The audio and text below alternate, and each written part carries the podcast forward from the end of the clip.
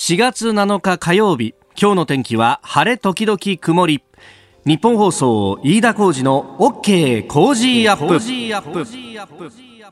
朝6時を過ぎました。おはようございます。ニッポン放送アナウンサーの飯田浩司です。おはようございます。ニッポン放送アナウンサーの新行市佳です。ニッポン放送飯田浩司の OK Cozy up。この後8時まで生放送ですいやーなんかコロナウイルスのね一連のニュースもここ2か月3か月ぐらいずっとそれに追いまくられてるような感じで、はい、ね気づいたらさ、うん、このスタジオの外明るくなっててそうですね。番組が始まる頃にね。いやーなんか時が経ってるなという感じがあるんですが、あの、今朝、まあ毎朝ね、タクシーで送ってもらうんですけれども、あの、ふと信号で止まったらですね、目の前に西の空に大きな月があって、で、それが、あの、マンションとマンションの間で、ちょうど見られてさ、あ、こんな風景があったんだって、そういえばね、ずっとニュースに追われてスマホばっかり見てたんで、あんまり、こう、空を見上げるってことがなかったなとそうですよね。それなんか歳時期的なこととかってさ、ずいぶん疎くなっちゃったなと改めて反省をしたんですが、えー、そうそれで思い出したのはそう昨日は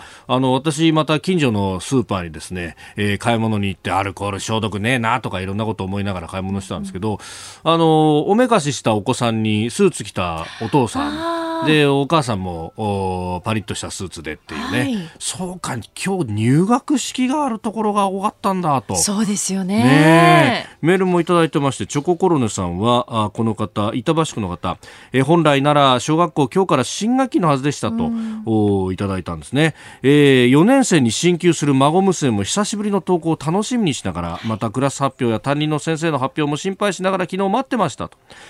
朝4時ごろ学校からマスク着用での登校のメールがあったようなんですが届いた1時間後に今度は始業式の延期のメールがあったようなんです。学校現場の混乱想像できそうですと。確かに朝方にあの長官が届くとそこに今日にも緊急事態宣言というのがあってああこれだったら学校は止めなきゃっていうふうにね、うんうん、えー、校長先生が判断したのかもしれませんけどもね、えー、それにしてもどうなるんでしょうかとチョココロネさん。この時代では保育園も閉鎖なんてことになったら子どもたち家族だけでは対応不能で当然私たち、えー、おじいちゃんおばあちゃん夫婦の影響にも影響が出そうですと。いやそうなんですよ、これね、あの一言じゃなくって、うん、昨日まあ緊急事態宣言いよいよ出ますねと、子供を夕方迎えに行って、園長先生とずっと話し込んじゃったんですけど、はい、じゃあどういう対応するんだっていうのも、いやこれ、今、区の方に電話をしたところで、多分取り合ってもらえないだろうから待つしかないんですよねと言いながら、まあ、でも、区によってこう対応が全然違うんだと、まあ、これあの、最終的には基礎自治体が多分判断をするということになるので、であのある23区のうちでもある区はもう保育園も休園にしますという区が出たりとかある区は自粛という形でとりあえず開けるけれども親御さんには、えー、きできるだけ来ないでほしいというふうに呼びかけるというような、いろいろ。であの飯田さんのところはじゃあ勤務はどうなるんですか？とかね。あの結構きめ細かく勤務を聞きながらでもやっぱ、あのそうは言っても保育士さんたちが預けている保育園が閉まっちゃうとその保育士さん来らなくなっちゃうみたいなことがあるから、そうするとあのちょっと保育の時間を縮小しなきゃなんないとか早めに迎えに来てもらうとかそういうことになるんですよなんて話をしてていややっぱ人じゃないいろんなところにね影響が出ると思いますまあ身近にいろんな影響出てきてると思いますけどもね知恵絞りながらやっていくしかないなとうん思うんですがまあお宅はどうなってますかその辺もね、えー、一緒に考えてね、えー、そうは言っても遠くでなかなか助け合えないっていうのはあるんですけど知恵は絞ることできますからえー、ぜひメールもお寄せいただければと思います。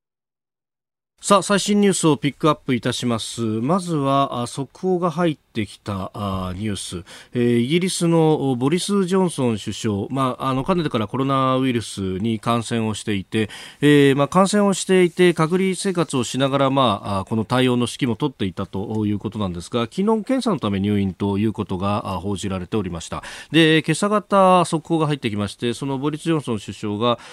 ICU 集中治療室入りしたというニュースが入ってきました、まあ、あのその後の容体などについてというのはまだ情報が出てきてはいないんですけれども今のところイギリスはラーブ外相がこの首相職の任務を代行しているということで、ラーブ外相は記者団に対して、コメントをしております。まああの職務に関しては、えー、遅滞なく滞りなくやっていくということを言っていて、まあ、そこに関しては心配する必要はないと。で、えー、ボリス・ジョンソン首相の回復を祈ると、まあ、各国の要人からもそうしたツイートであるとか声明が発表されているという段階であります、まあ、またあの新しい情報が入り次第これについてもお伝えしていこうと思います、まあ、一国の、まあ、トップがえ、こういった形でコロナウイルスにかかるということになると、まあ、かなり衝撃的なニュースでもあります。ボリス・ジョンソン氏はまだ55歳ということなんですがちょっとその感染の仕方広がり方というのが、え、ヨーロッパ圏あるいはアメリカとアジア圏では違うなと、まああの、専門家の方、まあ、いろんな分析をしますけれども、まあ、そもそもコロナウイルスって結構アジア発祥のものが多いから、まあ、それの弱毒的なものはアジア人にとっては、まあ、馴染みはあるけれどもヨーロッパ人にはさほど馴染みのない本当に新しいウイルスだから何の抵抗もできず免疫力もさほどなく特に高齢の人既往症のある人というのは深刻化してしまうんじゃないかというような指摘もございます。で一方の日本、ですけれども、えー、緊急事態宣言いよいよ今日というところで、まあ、昨日は安倍総理大臣が、まあ、記者団の前でコメントを発したりとかあるいは、えー、小池百合子東京都知事が会見を行ったりといういろいろな動きがありました。まあ、これについては後ほど7時台今日のコメンテーターの長谷川幸宏さんとまた深めていきたいと思います。えー、経済対策108兆円というのが、まあ、一面の脇のところであるとか一面記事のサブ見出しで、えー、各紙報じておりますけれども、まあ、この108兆円ばかりが、えー、一人歩きするような形になってます。ただこれ、えー、忘れちゃいけないのは事業規模というやつでありまして、で、えー、この内訳については、まあ、さすがここは経済新聞ですね。日本経済新聞が、えー、詳しく書いております。まあ、詳しく書いてはありますが、一面で詳しく書くわけじゃなくて、二面にちょろっと書いているというところなんですけれども、まあ、これを見ますとですね、えー、納税猶予加算で膨らむという見出しがサブ見出しで立ってるんですけれどもこの108兆円の内訳を見ると、えー、通常の事業費のほかに中小企業向けに実施する納税や社会保険料の支払い猶予を26兆円分加算しかつ2019年12月に閣議決定された26兆円の経済対策の未執行分も加えたためだと。えー、2019年12月に閣議決定された26兆円の経済対策って、えー、書いてありますけどこれ要するにですね2019年前の年度の補正予算をぶち込んでいるわけですよ。前の年度の繰越金を今年度の事業ですよというふうに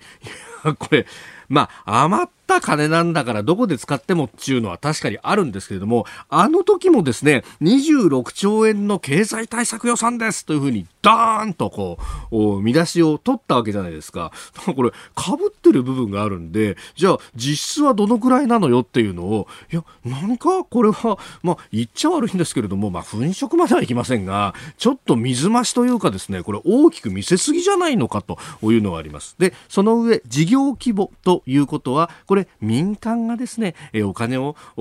出したりだとかあるいはもっと言うとここあの納税や社会保険料の支払い猶予とかあるいは昨日総理が発言していた中に民間も含めての融資みたいなで利子補給はするよみたいな話が出てましたからってことは民間が貸し付けるお金とかもですね全て一色たりなってこの108兆円に積み上がっていると。一体じゃあ真水と呼ばれる、えー、財政出動の部分、まあ、財政を出動すると、まあ、それは直接的に GDP のに効いてきますから、えー、経済を回すことになりますから政府の支出ということで。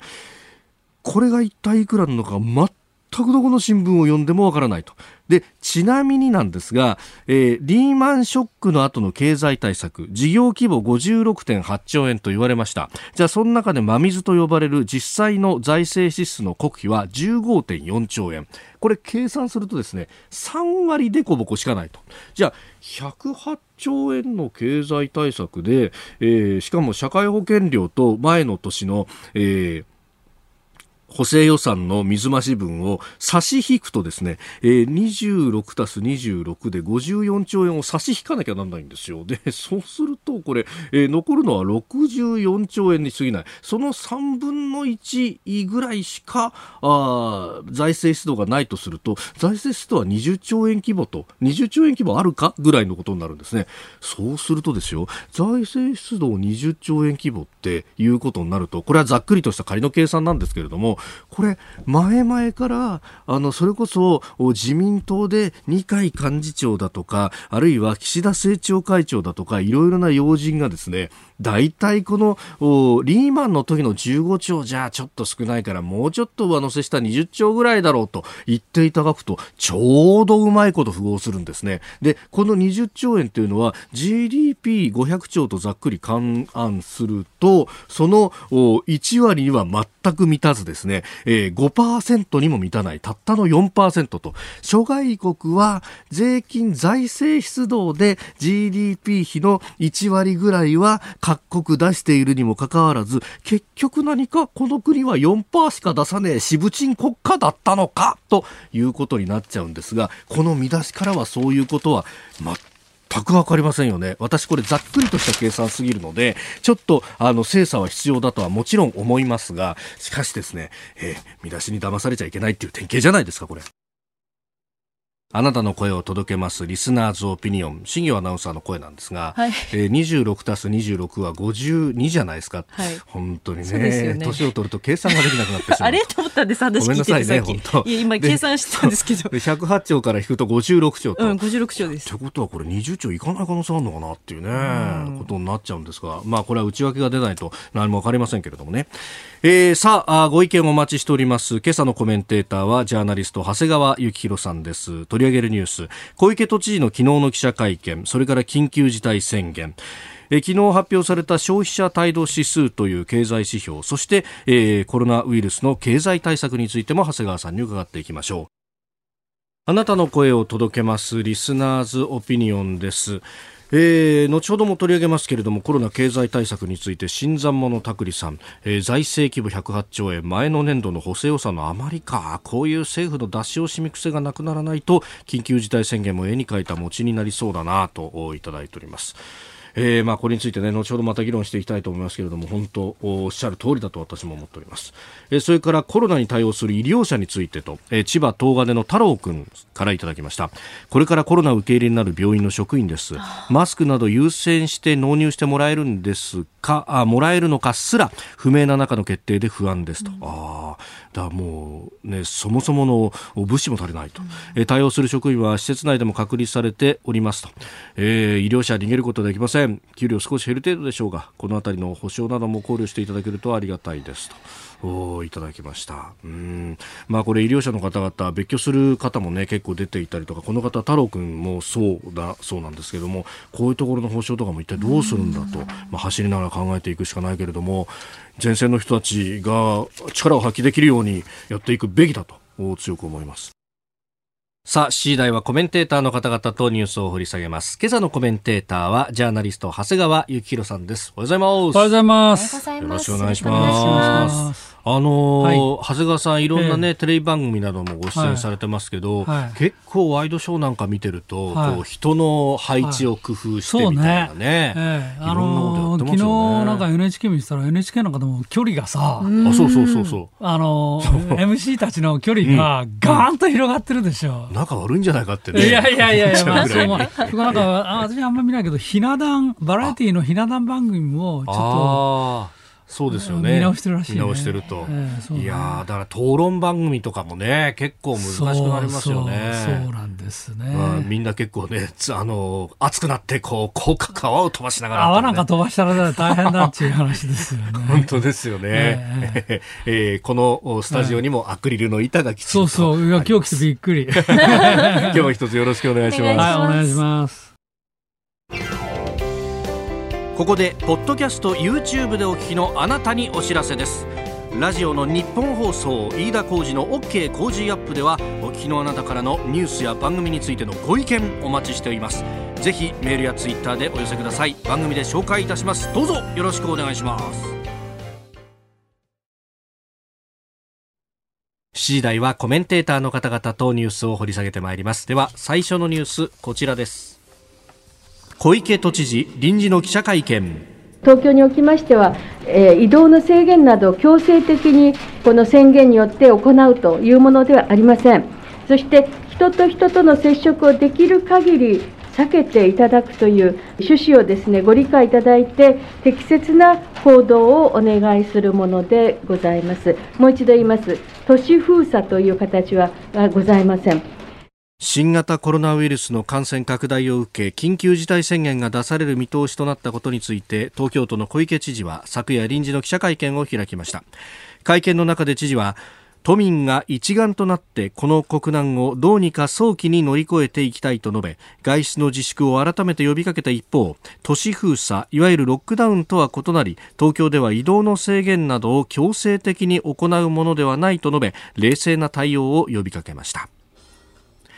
えー、昨日は東京都の感染者数は83名ということで、まあ、100人は割り込みましたが依然として多いという、うん、あの感染者数自体より経路不明のね、はい、感染経路不明の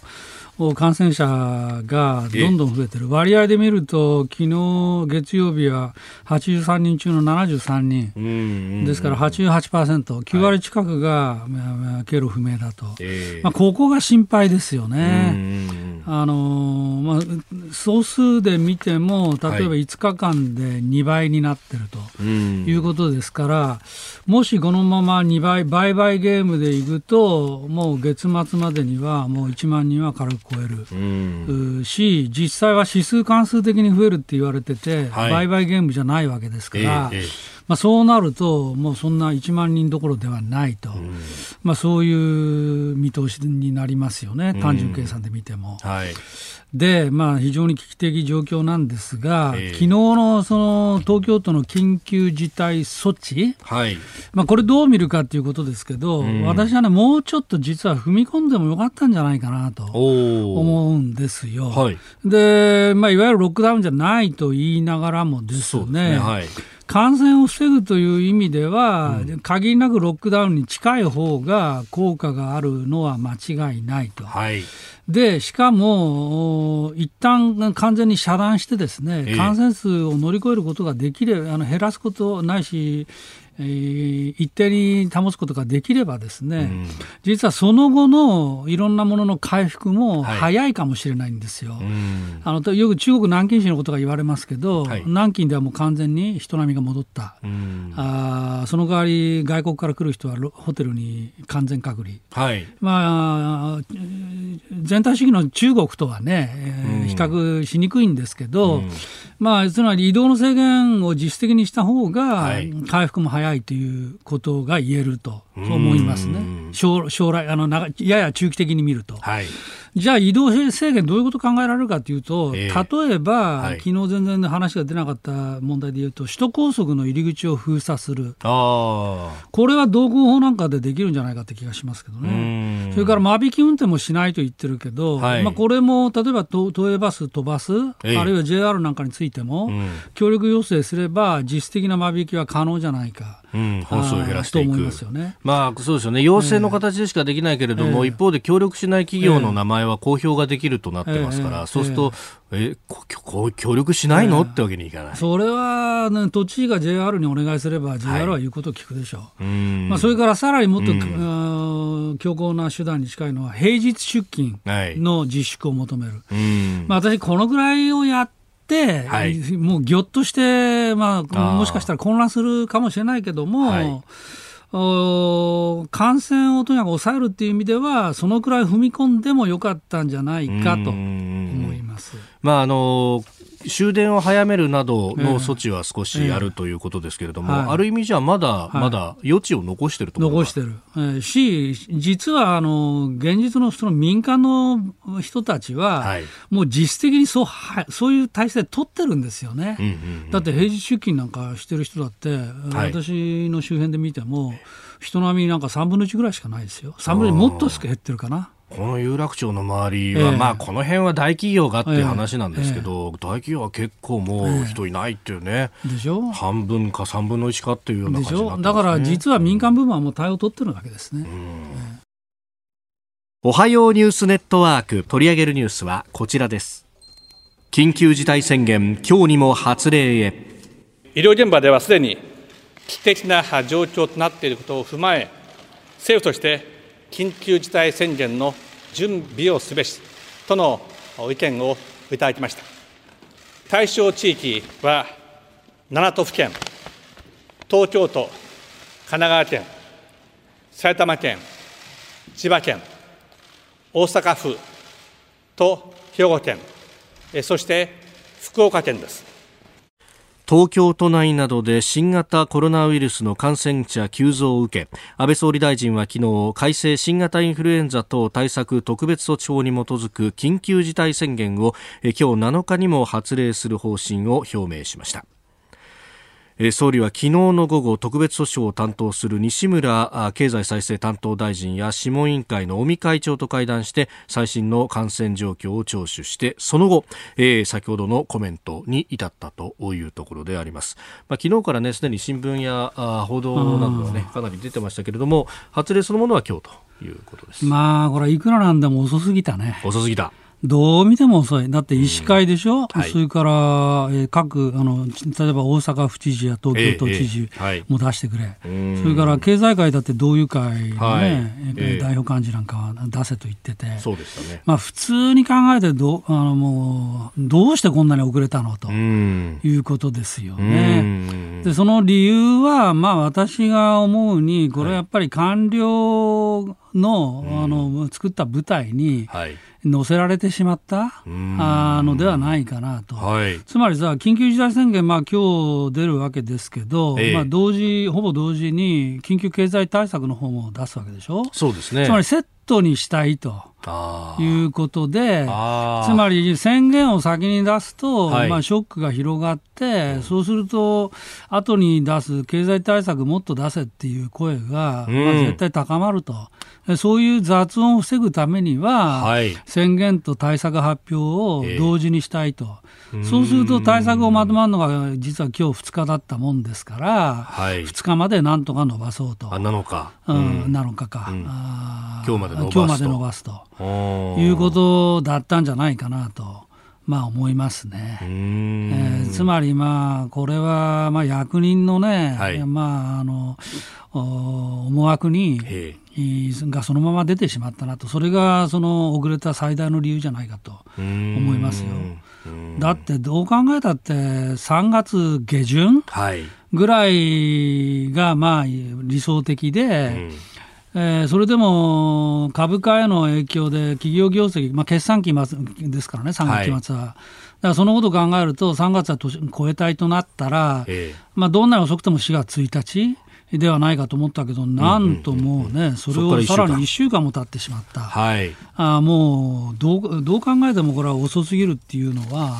あのまだ皆さん、リスナーの皆さんも感じてらっしゃると思いますよ。うん、えー、これね、もともとはどちらかというと、こう霞が関、官僚の皆さんをこう、うまく使うっていうのがこの政権だった気がするんですが、やっぱ形変わってきました、これは。いやまあ、そこは、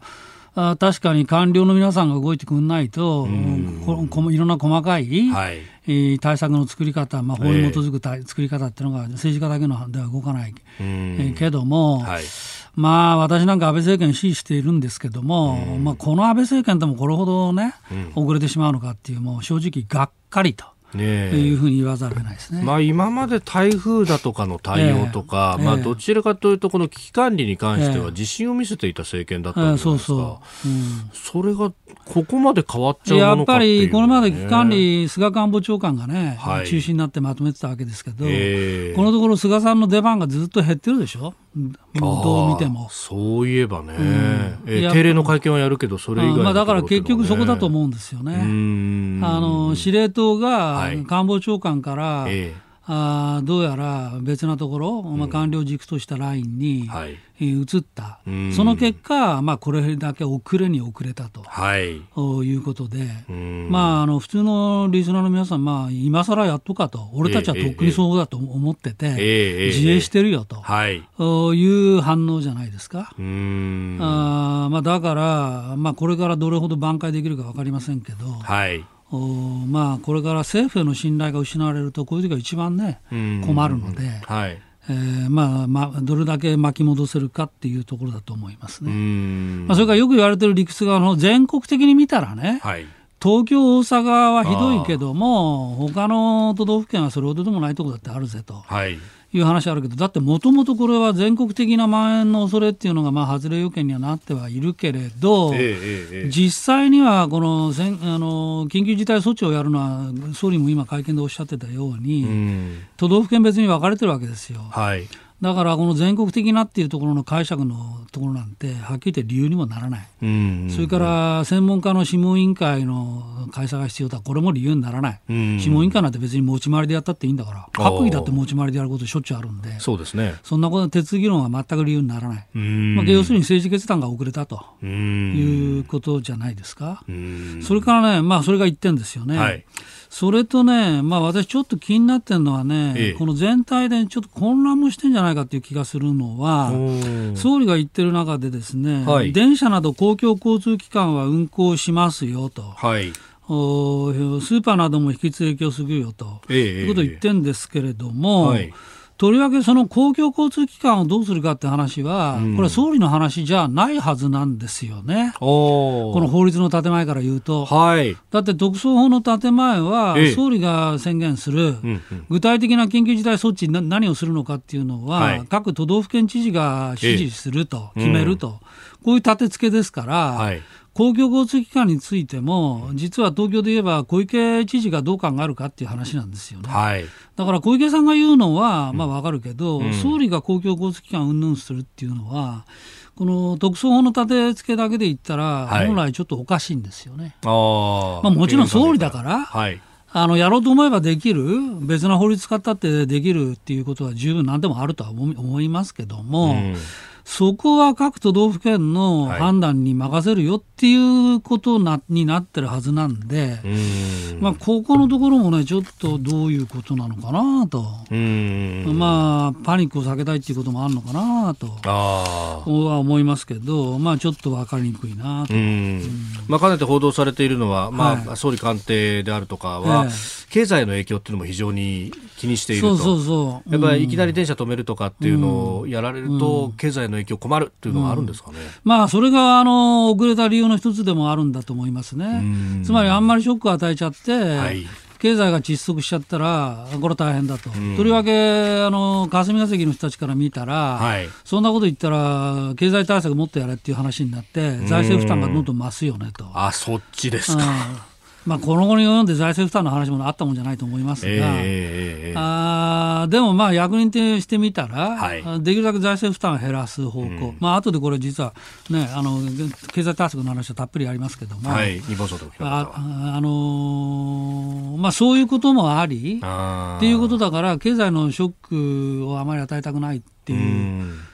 ことは、はい、まあ、頭にあったかもしれない。ただね、私、先ほども言いましたけど、はい、これはね、やっぱり、いっぺん。でショックを与えるぐらいで、うんはい。えー、私、ちょうどいいんじゃないかと。もう世の中の空気をガラッと変える。ガラッと変える。それで、まあ、さっきも言った例えば平日出勤はやめてくださいと、はい。えーえー、この際、はい。えー、ぐらいを言ってですね、えー、そしたら移動はかなり止まりますよね。そしたら一挙に感染がぐーんと減るということもあって、はい、そうなると一挙に緊急事態宣言の解除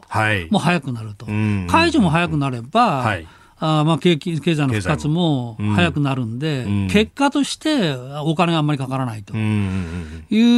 ふうに持っていくべきなんじゃないのかと。まあ、法律に強制力がない以上は、えー、この空気を変えることによって、人々の行動を変えるしかないだって、もともと緊急事態宣言なんて大して強制措置ないんだから、えー、まあ、法律を読むとそうなんですよね。土地だの建物の強制需要ができるってことは書いてあるけども、はい、もうそれぐらいで、あとは全部要請と指示ですよね。うん、で違反した場合も罰則措置はほとんどないない、そうそう、だからこれはショック療法を求める政策手段なんですよ、本質的にはね、どっちかって言えば。からそれから考えたら食料をどうやって与えるのがいいかっていうふうに考えた方がよくて、えーえー、何でも普通通り動きますよなんてことをまあ強調するのがいいか悪いか。はうん、私はもっと率直にね、原稿を読み,、読みながら語るんじゃなくて、はい、率直に喋った方がいいんじゃないかと、ね、これだけ危機的な状況なんです。だって各国の首脳はさ、はい、みんな紙読んでないでしょ？そうですね。まあ、小池さんは元テレビキャスターなんで、その辺はお上手で、昨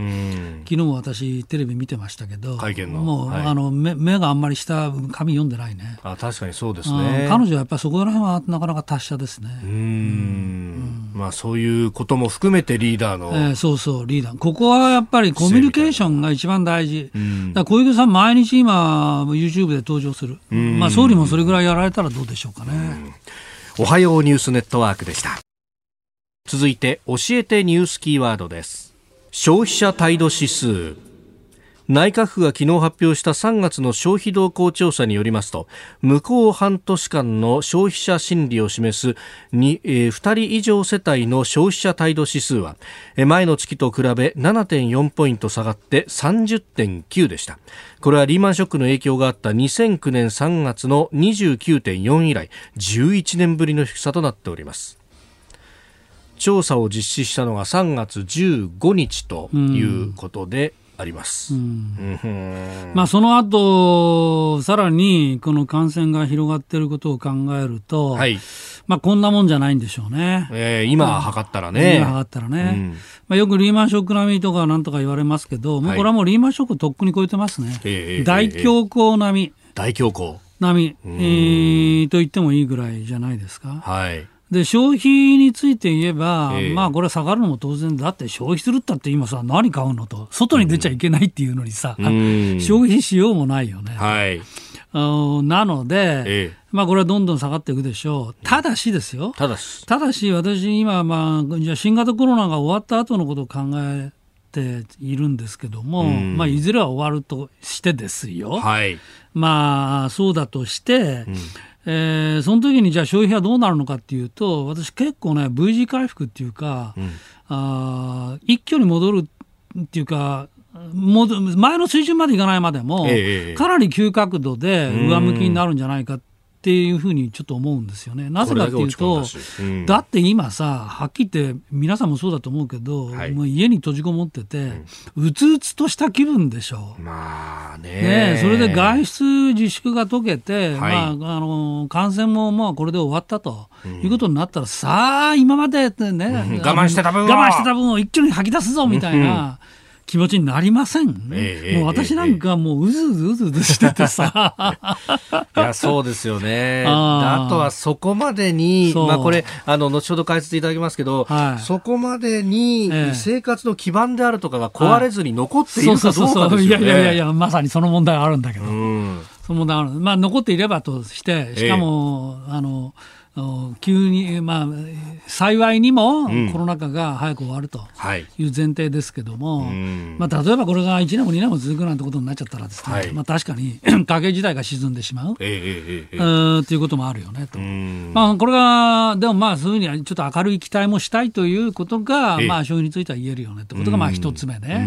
それからもう一つ経済全体で言うと、はいこれ明らかにもう絶対起きるのは、もう中国批判が高まりますよ。もうアメリカではすでに対中非難決議案も出ていて、中国に巨額賠償を求めると。そうですね。こういう裁判も。そう、裁判も起きてるし、それから議員さんが上下両院に決議案も出してる。このこの動きは必ず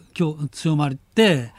結果として対中批判が強まる、はい、で一方、中国からの脱出も強まる、企業もですね。はい、となると、例えば一番嬉しいのは国内に工場が戻ってくる、うん、あるいは他国に工場を移転する、はい、まあ、これは要するに引っ越しってことですから、設備投資になるわけですよ。えー、そうすると、そこの部分の需要っていうのもまあ出てきてですね、あまあ、これは下支えぐらいの効果しかないかもしれませんけど、えー、まあ、そういうこともあり得るねと。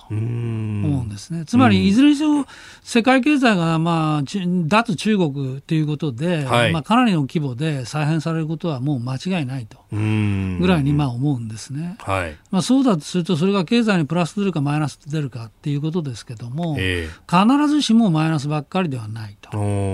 まあ、ある意味、コロナからの復興需要みたいなもんですね。あありえありえますね、えー、ありえると思います。ますね。うん。まあ、そこへ至るためにも、やっぱ先ほどの話もありましたが、はい、早めにそう。早めにもう手術を、はい、根本的な手術に踏み切ってしまった方が回復も早いんじゃないか、あで中途半端なことをやって、はい、段階的にあの強化していく、はい、ということになるとますます気分が落ち込んでいくと。だから確かに最初は多少の混乱はあるかもしれないけども、はい、思い切って、えーえー、平日出勤の自粛を求める、あるいは首都高速の入り口を止めるなどなどしてでもですね、えー、えー、要するに感染拡大をまずは防ぐと。うんまあ、こっちの方が回復も結構早いんじゃないのと。いうふうにまあ思うんですけどね。まあ、あの諸外国の例など、はい、結構今日の新聞でもいろいろ出てますけれども、はい。はい、まあ、例えばアメリカなんかは確かに大統領の権限はそれほど強くないけれども、なんといっても州だとか市だとか地方自治体が独自の権限で、えー、行動をかなり制限したりとか、ね、私の権利、試験の制限ができる、そうですねだからまあよく言われるのはニューヨーク州のクオモ知事がまあ毎日会見してて、えー、でまあ相当ドラスティックなことやってるけど、うん、クオモ知事、昨日だったかな、会見したけど、はい、えー、死者数が減ってる、うんうんうん、でしょ、はい、それからなんか、今、ピークを迎えつつあるんじゃないかっていう報道があり、はい、えー、ニューヨークのダウ平均も、うん、急反発してるでしょ？まあ、それを受けて日本もですけど、えー、昨日上がりだから、それは案外、これは、まあ、大統領の言葉借りれば、トンネルの先に光が見えた、見えて見えていると、はい。まあ、そういうこともあるんで、それはまあはっきりニューヨークも、それからあ隣のボストンなんかでもそうですけど、はい、日本よりはるかに厳しいロックダウンをした結果、まあ、こういうふうになってる。ということなんで、まあ、この辺は大いに参考したらになるんじゃないのかなと思います、はい。電車の運行に関してっていうのはたくさんいただいてますね。えー、メールです。ハッシーさん、横浜、あ神奈川県横浜市港南区の方。混んでる電車一番の危険だと思います。ですんで、電車の本数の削減反対です。電車今でも混んでるんです。会社を休みにするのが本質だと思います。えー、勇者悟さんツイッター、えー、鉄道の本数の減少、えー、企業の活動の自粛とワンセットにしないと混雑が激しくなって逆効果だと。うん、えー、俊介おじさんさん、えー、間引き運転なんかしたら電車の中がさらに3密化してしまうと。えー、いただきました。うん、まあまあ、その通りでしょうね。うん、まあ、だからこそ、平日出勤の自粛、つまり会社休みにしろと、いうことを政府が言えば言い訳になるじゃないかと。あ休むサラリーマンの方たちもね、はい、自分からは言い出しにくいけど、政府が言ってんだから会社休む休むの当然でしょと。そうだこういうふうになるべきですよね。まあ、日本放送だけやってりゃいいですよ。これがね、やっぱみんな出てくるから出なきゃいけないかなとか、あとは家にいても居心地が悪いから出てかなきゃなとかね。じゃあまず平日出勤一番、うん、それでそれが全部徹底したら間引き運転。うん、あまあ、この順番かな。そうですね。いや、リスナーに皆さん教えられましたね。続いて、ここだけニューススクープアップです。この時間、最後のニュースを、スクープアップ新型コロナウイルスの経済対策総額108兆円。過去にない強大な規模となる GDP の2割にあたる事業規模108兆円の経済対策を実施することといたしました。安倍総理大臣は昨日新型コロナウイルスの感染拡大に伴う緊急経済対策の民間支出も含めた事業規模を総額108兆円とすると表明しました。これは GDP のおよそ2割にあたりこれまで最大だったリーマンショック後の2009年4月に決定したおよそ56兆8000億円の2倍近い規模となります。えー、20年度補正予算案とともに今日閣議決定の予定と午後にもとなっておりますが、うん、これまあ飯田さんもよくよくよくご承知の通り、事業規模じゃなくて、はい、いわゆる真水部分、えー、財政支出プラス減税部分、うん。うん。これが GDP 比でどのくらいになるかっていうことが、まあ、最大の問題なんですよね。はい、どうしてそんなこと言えるか、まあ、これ、まあ、経済政策というか、財政政策のいろはみたいな話なんですけど、はい、まあ、水でなければ、需要創出に役立たないとい。うことなんで、量の喪失。にね、だからまあ財政支出プラス減税、はいまあ、両方がを真水っていうのがまあ普通の、まあ、定義的な理解ですけど、うん、さて、それでその漢字のじゃあ真水どのくらいなのっていうことが、はい、まあ今日の新聞、私、ままあ、ざざざっと見た感じだけど、えー、どこも書いてないですよね。そうなんですよね。えー、まあ、経済記者さんたち、全く分かってないね。うんこれ発表された時に、真水いくらですかって聞きゃいいだけなのに、はい、誰か、誰も聞いてないってことでしょう。これ中身に関しての説明っていうのは必ず記者に対してってやりますよね。そうそう、やるし、だから財政支出の純粋な部分と減税どのくらいですかっていうふうに聞きゃいいだけなの。に、これがのどこにも載ってない日本経済新聞含めて、載ってないってことは、経済記者さんが取材してないってことでしょ。うまあ、あるいは財政、財務省が喋らなかったのかもしれないけど、はい、だから、まあ、評価のしようがないっていうのが、まず一つ目なんですよ。えー、ただしですよ、ただし、あのつらつら見るに、はい、まあ、総理は、あの現金のの、要するに給付金、うん。えー、これがまあ6兆円ぐらい、はい。えー、と言われて、ね、と言ってますから、ね。ね、総理が言ってますから、はい、これが真水だとしたら、6兆円だとすると GDP500 兆として、はい。まあ、1%ちょい、ちょいですね、1.0いくつぐらいでしょ、はいうん、話にならないですね、1%じゃ、話にならない。はい、えだって、もう先ほど言ってる言ったように、大規模並みっていうことで考えるとですよ、はい、まあ、アメリカはそういう構えでトランプ政権やってるんですけども、えーアメリカの財政経済対策は2兆ドル、兆ドル。うち真水部分は1兆ドル強と言われてます。はい、で GDP で見ると、アメリカは20兆ドルですから、はい、つまりざっくり5%。5%にそれに比べて、もし6兆円が、総理の言う6兆円が真水だとしたら1%、うん、5分の1、アメリカの、はい、GDP 比で、まあ、ですから話にならないと。えーいうことなんですよ。うん。で、まあ、そうだとすると、これ、リーマンショックにも、当時の麻生政権の時の経済対策にも及ばない。はい、だって、はいね、あの時麻生政権は、うん、真水部分で15.4兆円そうですね、はい、と言われてますから、えー、だから今回6兆円だったら、リーマンの半分以下でしょ、だからそこから見てもやっぱり話にならない。えーえー、ということですね、うん、この給付についてというのはねいろいろいただいてますが、はい、こちら51歳の会社員、えー、恵子ちゃんパパさんは千葉船橋からいただいております、はい、一律30万円給付。ちょっと納得いきません、えー、私はガス会社の勤務ですから当然在宅勤務及びテレワーク等とは無縁です、うん、毎日感染の恐怖とも戦いながら勤務し手取りはこの給付に届きません、どの程度の減収対象か分かりませんがもともと月収ベースで高所得者も対象になり私たちみたいな給与所得者は、えー、よりも高額な給付を受けられるのはどうかなって思います。一世帯だったら単身者も対象ですよね、うん、どうせなら全世帯一律対象にしたらと思っていますがどうなんでしょうかと。うん、まあ、他にも、物流ドライバーさん52歳のラジオネームキャシャーンさんえコロナに関する給付金ですが経済を考えて物流を止められないのは分かりますけれども、動いてる以上はコロナにかかるリスクが大いにあるのに給付を受ける対象にはならないんですよね。これおかしくないですか、うん、頑張ってる人ほど報われないとはどうなんだと結構、まあ、だから一律、まあ、一律っていうのを人数にするか世帯割りにするかですけど、はい、まあ、1世帯あたり例えばもう全部一律10万円とかね、うんうん、はい。えー、20万円とか、えーまあ、こっちの方ぐらいの方がはるかに分かりやすい。はいえー、けども、一律っていうのはもう財務省絶対や反対で、所得制限かけるわけでしょ？はい、でもね、所得制限かけるったって、うん、あの所得なんか